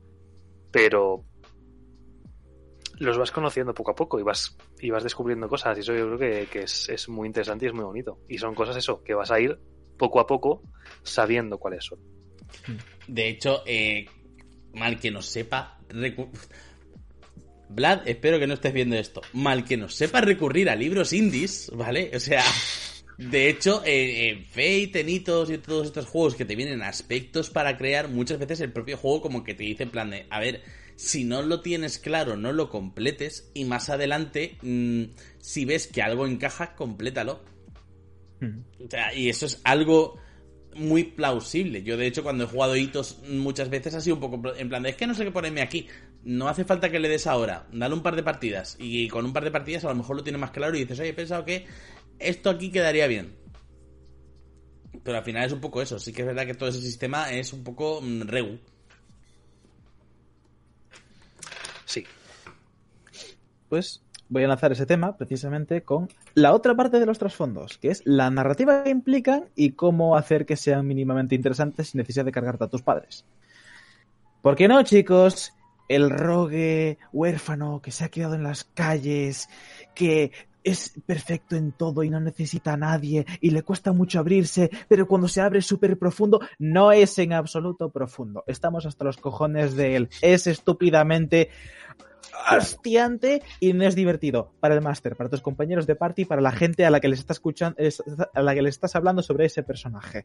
Ese personaje ha dejado de ser divertido en el momento en el que has concebido que va a ser un cliché. Deja de utilizar clichés como excusa. Si quieres hacerte un personaje que sea huérfano, que tenga eh, se ha quedado en las calles, ta, ta, ta, puedes perfectamente hacerlo, es perfectamente válido y nadie te impide que hacerlo rogue. Pero no hagas que ser huérfano sea un rasgo de personalidad y que todo tu arco sea. eh, o sea, Soy muy huérfano. Sí, o sea, los trasfondos eh, establecen lo que es el prólogo de tu personaje. Tú, cuando te haces un personaje de D&D, salvo que sea para una partida de nivel muy alto, para cosas muy específicas, vas a hacerte un personaje que puede evolucionar. Vas a hacerte un personaje que permuta. Vas a hacerte un personaje que, lo que sea que hayas escrito en la ficha, eventualmente va a cambiarse. Por eso nunca se completa una ficha en físico a boli. Nunca. Porque todo, incluso tu raza, incluso tu raza, es permutable en esta ficha. Especialmente tu raza. Entonces, Cuán cierto, cuán cierto. conciertos, eso. Eh, entonces, siempre que te hagas un personaje que recorra un cliché. Y cosas peores. el- Y cosas peores. siempre que te hagas un personaje que esté eh, basado en un cliché que te guste mucho, que te apetece interpretar porque sí, eh, hazlo. Pero si tienes la posibilidad de llevarlo a una campaña homebrew, una campaña larga, o que no sea un one shot y una aventurilla No lo hagas. ¿vale? Estamos hablando de. No lo hagas. Porque aparte de que es muy posible que perjudiques a tu mesa en base a cerrarte en banda, a hacer que tu gimmick sea la risa de cada día, que es una gimmick que a lo mejor te hace el primer día, a lo mejor el segundo porque la gente se acuerda, y a lo mejor el tercero porque hay alguien que no quiere ser descortés, pero ya ha dejado de ser graciosa, y te vas a dar cuenta en el momento en el que tú mismo te canses de ese personaje y llegues al punto en el que dices, Master, creo que quiero cambiarme de personaje o quiero que mates al mío porque no me lo estoy pasando bien. Y creo que todos hemos conocido a alguien en alguna campaña que ha tenido ese problema. Que se ha hecho un personaje que, bien porque ha tirado demasiado fuerte por una gimmick que en el momento le pareció una idea demasiado buena, o bien porque no ha tenido las suficientes pautas de cara a meterse en la campaña, o bien por falta de sesión cero, que a veces pasa. La gente se olvida de que la sesión cero es muy importante. O bien porque no ha hablado con el máster sobre el setting que está jugando, o sobre el tono de la partida que es más de cachondea y ha hecho un personaje demasiado serio, o viceversa. A veces pasa que topas como máster, como jugador, con la con la tesitura de tener que matar o tener que sacar de tu partida a un personaje porque no correlaciona con el resto de la party, porque no casa con el setting, no casa con el tono, o simplemente nadie se lo está pasando bien cuando respecta a ese personaje. ¿Cómo solucionas eso? cuando llevas ya gran parte de la historia en proceso, has hecho ciertas dinámicas dentro de los personajes que le implican y de repente de hoy para mañana tiene que decir adiós muy buenas cuando están en mitad del desierto, por ejemplo. Es muy complicado. Es muy complicado, requiere un montón de masterturgia, requiere un montón de charles, requiere un montón de esfuerzo por parte de todo el mundo para que no sea un ¡Ey! ¿Y dónde está Perry? Entonces, os recomiendo muy mucho que siempre que podáis tener la oportunidad de meteros en una campaña, especialmente una campaña homebrew, ¿vale? Una campaña que no sea un módulo, una campaña que sea el niño pequeño de un jugador, su ojito derecho, el bebé que ha estado cultivando durante mucho tiempo, máster, no jugador, perdón. Eh, bueno, también son jugadores, pero me entendéis.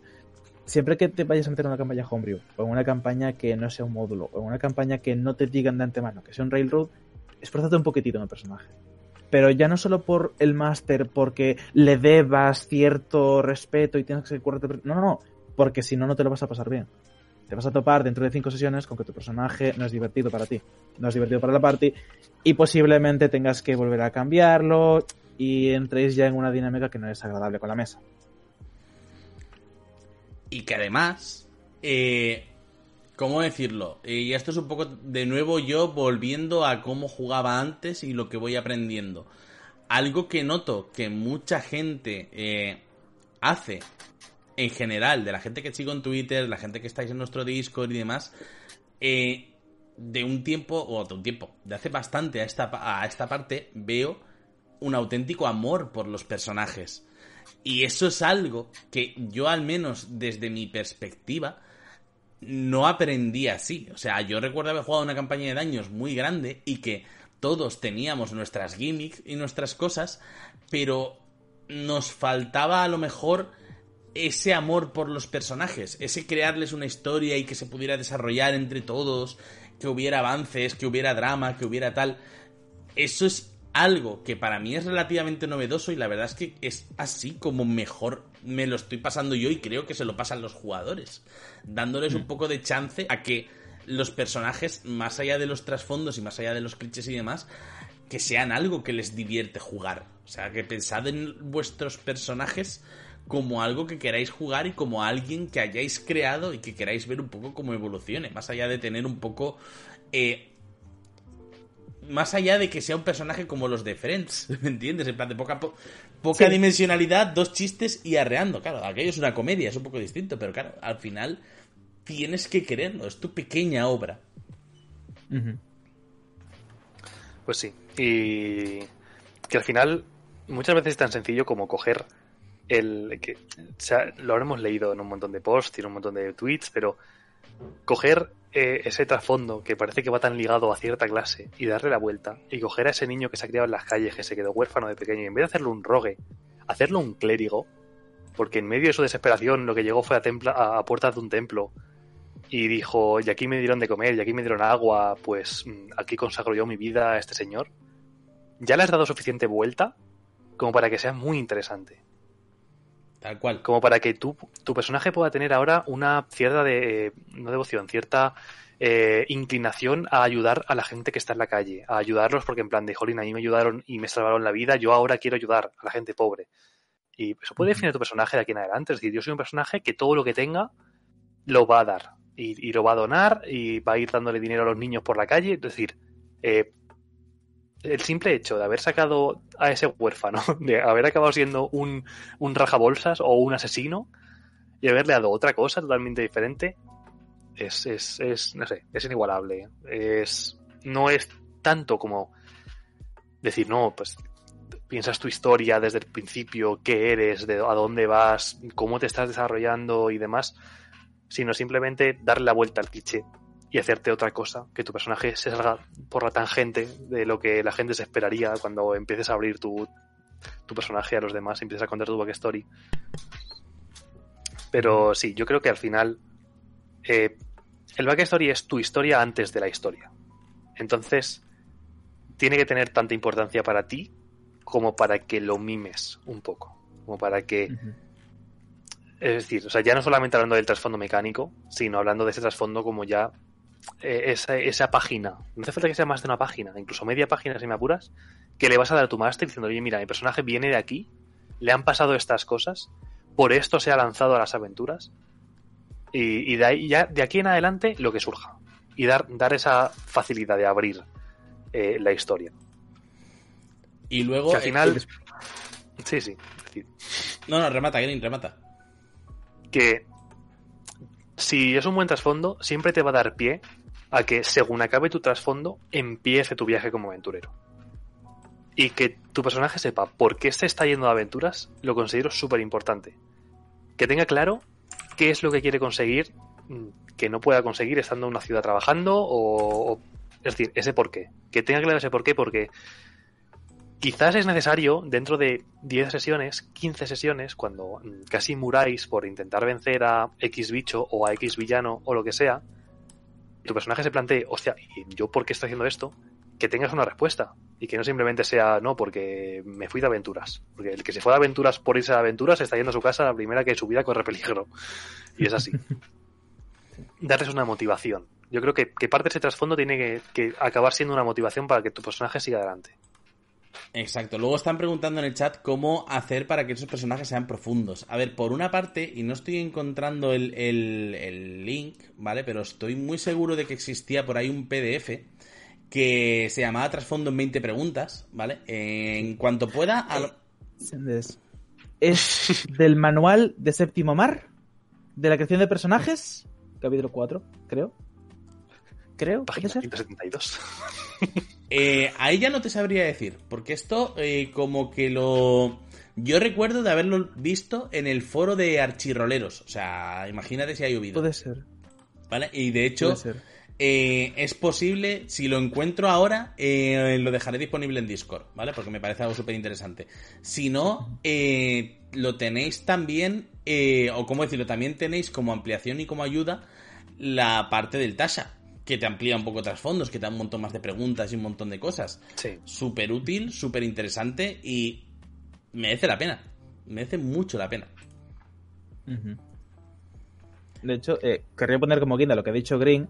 Si la clase es el cómo estás dando lugar a tus aventuras, tu trasfondo es el por qué estás llénote de aventuras.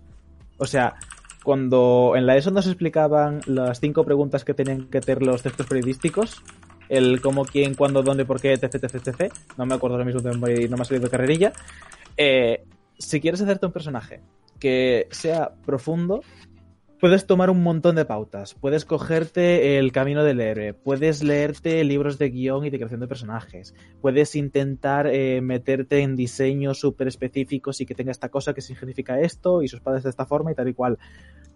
Puedes leer un montón de libros y tratados y ensayos, pero yo creo que lo más fácil es que sepas responder a esas cinco preguntas. El por qué estás lleno de aventuras, quién eres, más allá de tu clase y tu raza, sino quién eres, qué es lo que eres, qué, qué, qué es lo que es el nombre de tu personaje, en concepto, en sencillito. ¿Cuándo no es tan relevante? Porque eso depende de, las, de dónde esté situado eh, cronológicamente el periodo de la aventura. Pero puede ser interesante si es joven, si es anciano, si es antes o después de un evento importante de tu vida, que puede estar relacionado con el por qué. ¿Dónde? Lejos de tu casa, en tu propio plano material, en otra dimensión. Esas cinco preguntitas, que ahora mismo no recuerdo cuáles son las que me faltan, creo que si consigues responderlas con la ficha de tu personaje, sin recurrir a tu clase ni a tu raza, creo que tendrías un personaje suficientemente profundo. Sí, de hecho están dejando también, por ejemplo, un enlace para 100 preguntas. 100 preguntas a lo mejor para hacer un personaje son muchas, ¿vale? Eh, a lo mejor no necesitáis tanto, pero eh, está dejando también Mogu por parte de la Dama del Dado, que sí que es verdad que hicieron un, Sí. un apartado para diseñar personajes, ¿vale? A través de un, de un hilo de Twitter del Rollbember, creo que es. Estoy leyendo sobre las mini capturas que van haciendo, sí. Sí. Sí, sí, sí, sí, sí, sí, correcto. Y, y son 40 preguntas. Al final, o sea, son 40 preguntas, pero son 40 preguntas al, al pie, rapiditas. En plan de, ¿qué haces para relajarte? Que Si pudieras pedir tres de esos, ¿cuáles serían? ¿Cuál es tu animal favorito? Cosas así, ¿vale? Que al final, esa clase de cosas no requiere una explicación tremenda ni que aumentes tu fanfic, ¿vale? Eh, pero te da opciones como para darle un poquito de tridimensionalidad al personaje, darle un poquito más de, de- de volumen como tal. Que de hecho, ese mismo hilo me acaban de pasar por pinganillo, que ahora ya puedo hablar de este tema. he respondido a ese hilo con André, el personaje que lleva en otra campaña que saldrá mañana la sesión cero y esas cosas. La están Y anunciando le ya en tengo Twitter. mucho cariño. Sí, le tengo mucho cariño. Es mi hijo tonto estupidísimo y es bonito y lo quiero como un sol. Sí, sí. Pues, pues sí. Y ya, pues mira, si queréis, por ir finalizando, eh, cositas que pueden hacer, que pueden ser la clave de que tu aventurero se vaya de aventuras y que se puedan salir un poquito de, de, de lo básico. A ver, así. Os hago ejercicio de rapidez mental. Pero mira, yo que, eh, que me estoy preparando el programa la semana que viene sobre el mago, eh, un- una necesidad que pueda tener un personaje mago puede ser eh, aprender un hechizo que lo obvio que siempre vas a pensar es en el hechizo de, de deseo, ¿no? Porque el deseo es en plan de no, yo quiero llegar a ser tan poderoso como para tener acceso a pedir un deseo. Eh, está ahí, es una opción, no es necesario. Eh, puedes elegir cualquier otro hechizo. A lo mejor simplemente lo que quieres es un hechizo para hablar con los muertos. Porque tu, yo qué sé, tu tío se murió, sabía que tenía, o sea, tú sabías que él tenía algo muy importante que decirte y nunca llegó a decírtelo. Y, y quieres llegar a ponerte en contacto de una manera o de otra con, con los muertos para preguntarle qué era. Y además eso, o sea, el motivo para que tú te vayas de aventuras no tiene por qué ser algo que se vaya a mantener para siempre. O sea, quizás simplemente necesitas un motivo para irte de aventuras que dure lo suficiente como para que tú ya estés tan, tan invested con el grupo, que ya seas un grupo grande, que estéis unidos, lo suficiente como para eso, para que te permita seguir. Simplemente decir, vale, yo ya he conseguido lo que yo quería, pero no me quiero ir a mi casa, quiero seguir con ellos porque ahora son parte de mi familia y tengo que protegerles, o tengo que, que curarles, o tengo que, eh, que ir con ellos porque sí. Sí, sí, Así que, que, que os dejo la pregunta de motivado. ¿qué se os ocurre? sí. Pero eso, ¿qué se os ocurriría a vosotros para saltar de, de lo básico y cómo enfocaríais un personaje para que se fuese de aventuras? ¿Es una pregunta que hay que responder ahora o es una retórica que das de cara a los espectadores? No, no, no, no, No, no, no, no, estoy no. preguntando a vosotros que me digáis Ah, algo. vale. Ah, pues te, te pensaba que esto era para otros. Que los otros también nos pueden responder, Sí, sí, tanto sí, en sí. estar en Twitch como próximamente en YouTube cuando lo estoy viendo resubido. Sí, repita la pregunta, por favor. Digamos, ¿qué idea o con qué idea parte vuestro personaje para irse de aventuras? Que sea su motivo para irse de aventuras. Intentando no caer en clichés. Y que eso, que no hace falta que sea algo que tenga que conseguirse cuando llegas a nivel 20, que puede ser algo que se pueda conseguir a nivel 5 o nivel 6. Uh, es que yo tengo un problema.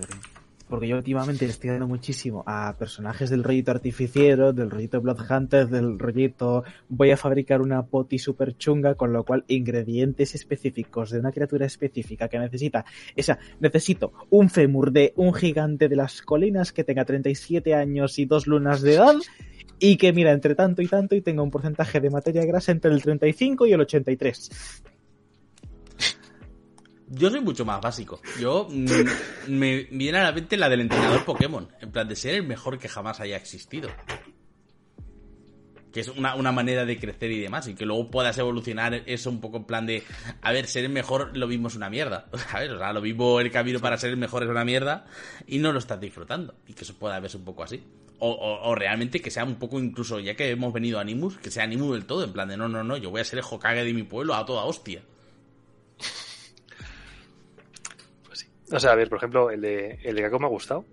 Y ya no hace falta que sea para alquimistas o los hunters. O sea, eh, a lo mejor necesitas ciertos componentes muy específicos para un hechizo muy concreto. Yo, Pero yo sí, que estoy o- ahora mismo living con, con ese concepto de personaje de los chutes, las potis, la- las cosas de la alquimia de, de las potis, o sea que no, no me vas a conseguir sacar de ahí de, de aquí a una semana, por lo menos. Pero sí, yo qué sé, cosas que se me puedan ocurrir que se salgan un poco de normal. Eh, me acuerdo además que estoy leyendo a Ramu por el, por el chat.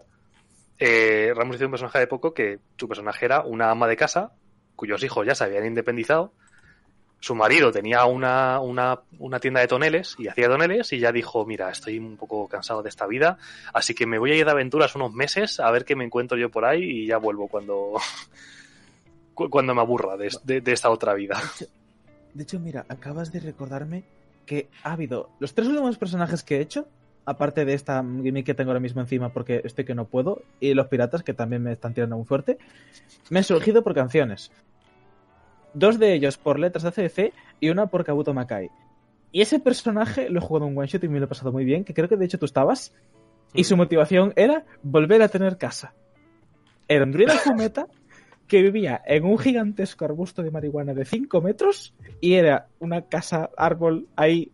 Y un día se quemó porque hizo una rave y tremendo submarino, pero se quemó y se quedó sin casa.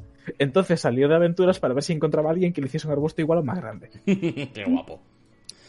Y que, pues yo creo que incluso. ¿Cómo decirlo? Eh, y volviendo un poco a lo del tema de los clichés. A ver, lo, tirar del cliché tal cual es un rollo, pero lo guay es deformar el cliché y hacerlo vuestro, ¿vale? No tirar un poco a, a la plantilla, ¿vale? Pues claro, es que están diciendo por el chat. Eh, yo he puesto a mi personaje eh, limpiar su nombre por haber hecho una atrocidad con anterioridad estando en una guerra, pero eh, vamos, eso es mega cliché. Ya, pero, ¿cómo decirlo? Los clichés, si son clichés es porque funcionan, ¿vale? Y porque la gente Claro. al final, eh, dentro de ciertos clichés, quiere ver las mismas historias, ¿vale? Eso es un poco eh, primero de narrativa eh, cinematográfica o incluso de escritura y demás. Mm, Tú al final quieres, o sea, ¿cómo decirlo? Si tú coges un cliché, pero lo adaptas, lo mueves, le das una vuelta y demás, y consigues que con ese cliché que has hecho tuyo, tu personaje evolucione, eh, mola, o sea, al final mola. O sea, ¿cómo decirlo? Al final lo que estamos diciendo es los clichés muy clichés, el Edgy Rogue y todo eso.